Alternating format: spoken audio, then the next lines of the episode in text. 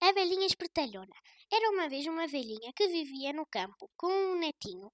Uma noite acendeu o lume para fazer o jantar e pediu ao pequeno para ir buscar uma alcofa com ovos que estava debaixo da cama. O rapaz lá foi, mas começou a gritar assim que chegou ao quarto, a chamar a avó. Ela foi a correr e encontrou um homem que tinha todo o ar de ser um ladrão e estava escondido debaixo da cama. Disse ela para o netinho, sem se atrapalhar. Não te aflijas, este senhor é um pobre que se refugiou na nossa casa. Depois disse ao homem que viesse aquecer-se com eles no fogo e também comer qualquer coisa, já que ali estava. O ladrão aproveitou e agradeceu a oferta. E lá foi explicando que, que se tinha metido ali por causa do frio que estava lá fora. Foram para a cozinha, sentaram-se ao pé da lareira a jantar os três. Pois disse a velhinha para o ladrão: Agora vou falar-lhe da minha família, começando pelo meu pai.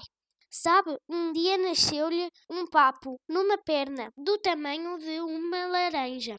Foi ao médico e tiveram de lhe cortar. Então ele, que era muito impaciente na doença, pôs-se a gritar: Socorro, socorro! E a velhinha gritava, esta parte com quanta força tinha. Não grite tão alto, olha os vizinhos, pedia o ladrão, preocupado. Não se preocupe, já contei tantas vezes assim esta história que ele já não estranha, disse a velhinha. E continuou então. O meu pai tanto gritou que o médico lhe deixou ficar o papo. Só que o papo continuava a crescer. E o meu pai, por fim, lá conseguiu que lhe arrancassem. Mas assim que ele tocava na pele estava a gritar muito alto: Socorro, socorro! Olha os vizinhos, grite mais baixo, que eu ouço bem, suplicava o ladrão. Qual que? Cada vez a velhinha gritava mais alto aquela parte da história: Socorro! Socorro! E tanto gritou que os vizinhos eh, vieram bater à porta. O que foi, vizinha? perguntaram eles. Não é nada. Estava aqui a contar a história. É este pobre, disse ela, alto e mais baixo. Tratou de informar os vizinhos. Agarrem aquele homem que ele é um ladrão estava escondido debaixo da cama.